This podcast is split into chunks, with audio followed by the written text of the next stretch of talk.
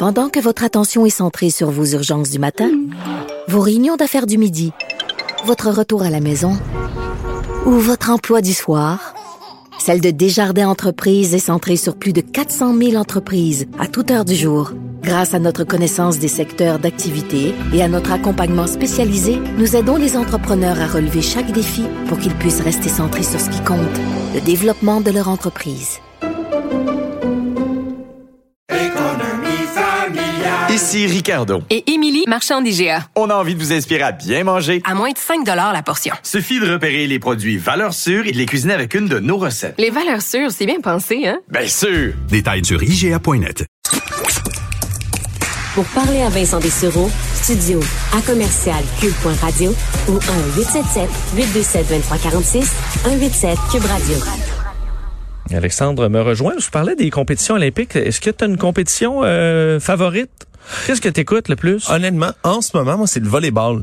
Féminin comme masculin, là, Ouais. j'ai comme une, mais j'adore le volleyball, j'adore jouer, puis j'ai jamais beaucoup suivi les compétitions internationales de volleyball jusqu'à cette année, jusqu'à se rendre aux Olympiques. Je l'écoutais un peu partout. Je trouve, je trouve que c'est un sport qui est tellement explosif puis, puis impressionnant à regarder. Là, quand il y a un bon échange entre deux bonnes équipes, je trouve ça ahurissant. Ben, J'ai regardé euh, Canada-Russie euh, et Au- au euh, volleyball? au volleyball. Ouais. mais je veux dire ça varge, ça n'a pas de sens là. Ah, ça même va pas euh, c'est ça, tu es à un niveau un peu même comme au tennis où souvent il y a pas de- il y a- le jeu est pas long là parce que tu c'est tu fais des as ou après il y a un retour, c'est terminé parce que écoute le ballon là, il, il assomme là. ça n'a pas de sens, ils ont des bras euh, ça de long. Ah, puis les plus les plus petits dans certaines équipes là mesurent comme 6 pieds 6 là, c'est à peu près le plus petit dans une équipe des fois là euh, dans les membres, mais il y a des il y a des nations qui sont absolument ahurissantes là, tu sais, je réécoutais, il y a eu les demi-finales qui ont eu lieu je pense hier soir très tard, puis je les réécoutais un peu ce matin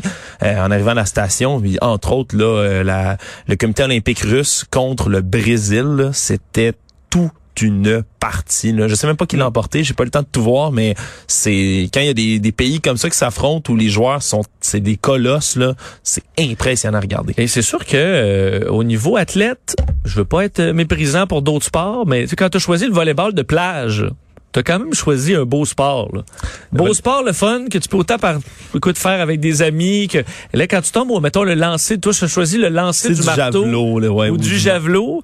Euh, tu, dis, ah ben, là, tu joues après 15 ans de lancer. C'est moins récréatif au- un peu comme sport. C'est surtout mettons le javelot, le marteau, tu le dis c'est comme c'est pas le genre d'affaire, tu peux aller au parc ou à la plage pratiquer ton lancer de javelot, tu marteau. t'empales quelqu'un à l'autre bout avec ton javelot. C'est arrivé d'ailleurs, je ne sais plus dans quels Jeux olympiques, mais le juge avait, je pense que je l'écoutais même en direct, avait reçu euh, le javelot euh, directement dans un bras, un des juges euh, au loin. Donc euh, c'est peut-être le, c'est le- le bout le plus excitant de la compétition, quoi qu'il y a des, d'excellents lanceurs de javelot. C'est le genre de truc que tu regardes une fois aux quatre ans. euh, Ouais, c'est ça. Mais toi, toi, t'as une discipline préférée euh, à écouter aux Euh, Olympiques?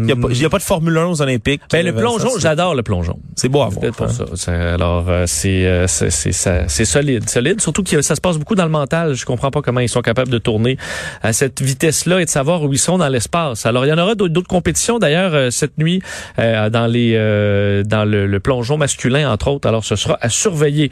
Euh, Alexandre, on fait le tour après avoir parlé de nos des Olympiques. Euh, on parle de sport euh, et Thomas Tatar qui quitte officiellement le Canadien de Montréal. Ouais, personne s'illusionnait sur le fait qu'il allait rester à Montréal. Le Thomas Tatar qui a été là quand même avec le Canadien de Montréal pendant trois saisons, qui finalement va prendre la direction du New Jersey, a signé deux, un contrat de deux saisons, 4,5 millions de dollars par saison, donc avec les Devils du New Jersey. Donc euh, félicitations à Thomas Tatar, merci pour ses services avec le Canadien de Montréal. À 30 ans, donc il quitte là, va aller avec la formation, a quand même ramassé 149 points en 198 matchs avec le Canadien, mais on s'en souviendra, il a été laissé de côté pendant tout le parcours éliminatoire Ouais. du Canadien. Là. Il était, il était presque jamais là.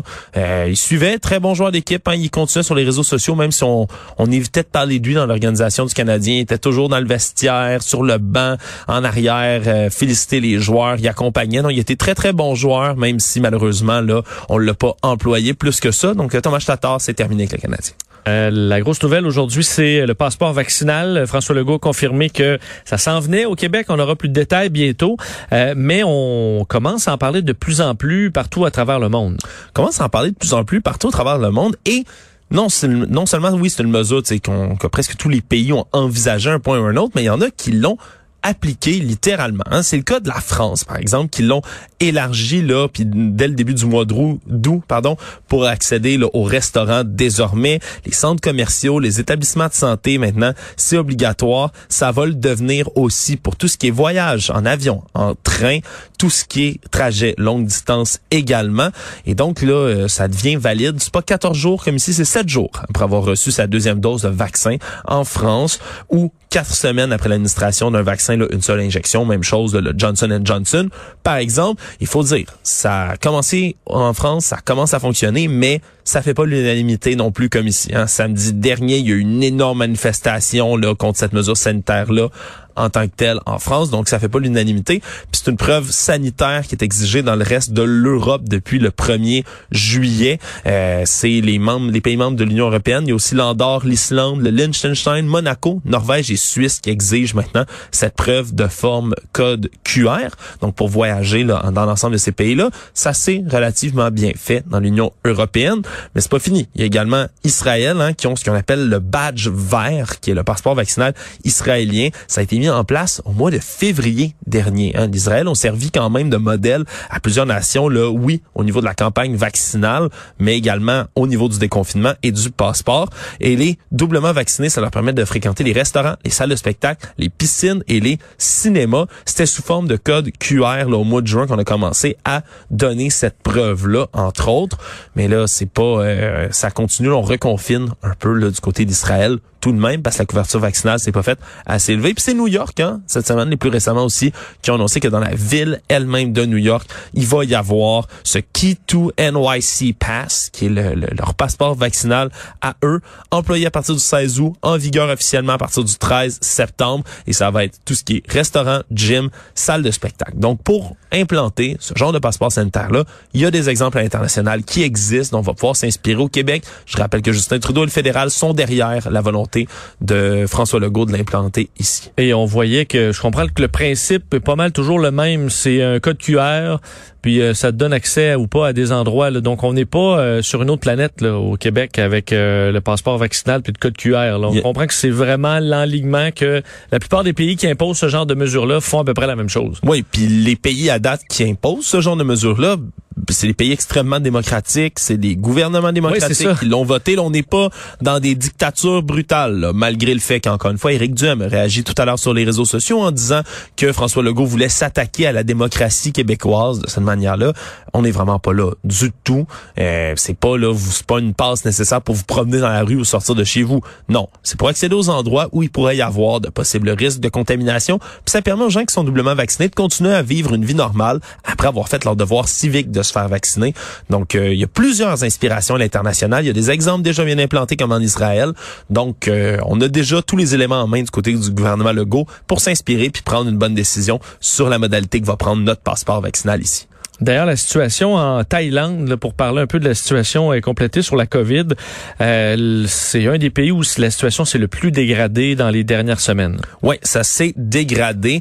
faut dire que la première vague, les premières vagues n'avaient pas été aussi pires qu'ailleurs. En Thaïlande, ils étaient relativement épargnés. Mais maintenant, avec le variant Delta et une très faible campagne vaccinale, en Thaïlande, la situation dégénère. Il y a près de 21 000 cas qui ont été enregistrés aujourd'hui et c'est 160 morts qui s'ajoutent dans euh, les dernières heures également. Parce qu'il faut dire, maintenant, en Thaïlande, leur plus grande problématique, c'est les morgues. Et ça va être des détails un peu scabreux que je donne, là, mais les morgues débordent en Thaïlande. Il y a tellement de décès liés à la COVID qu'on a de la misère à fournir, qu'on doit louer des conteneurs réfrigérés, entre autres, qui sont utilisés pour de la nourriture habituellement, juste pour entreposer les corps, le temps que les équipes médico-légales, c'est-à-dire ces, ces gens-là, ces médecins et employés de la santé, qui vont faire le petit test là avec la même chose, écouvillon dans le nez, comme pour quelqu'un de vivant, mais sur les corps pour les tester pour la COVID.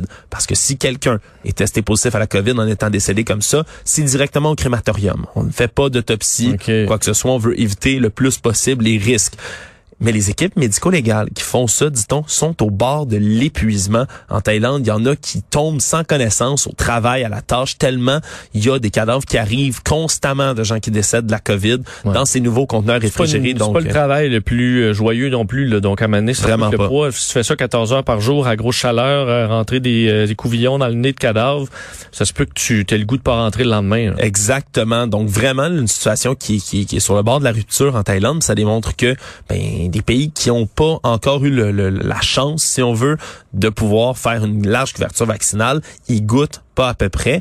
Puis même là, on regardait les États-Unis un peu plus tôt aujourd'hui, là, à deux États près. C'est drôle, le Texas et la Floride, qui sont deux des États qui imposent le moins de mesures restrictives, en fait, qui imposent des lois contre les mesures restrictives dans les États. Ils enregistraient aujourd'hui le tiers des nouvelles hospitalisations au pays. là. Ouais, euh, le, Texas qui a déjà un bilan de 53 000 morts.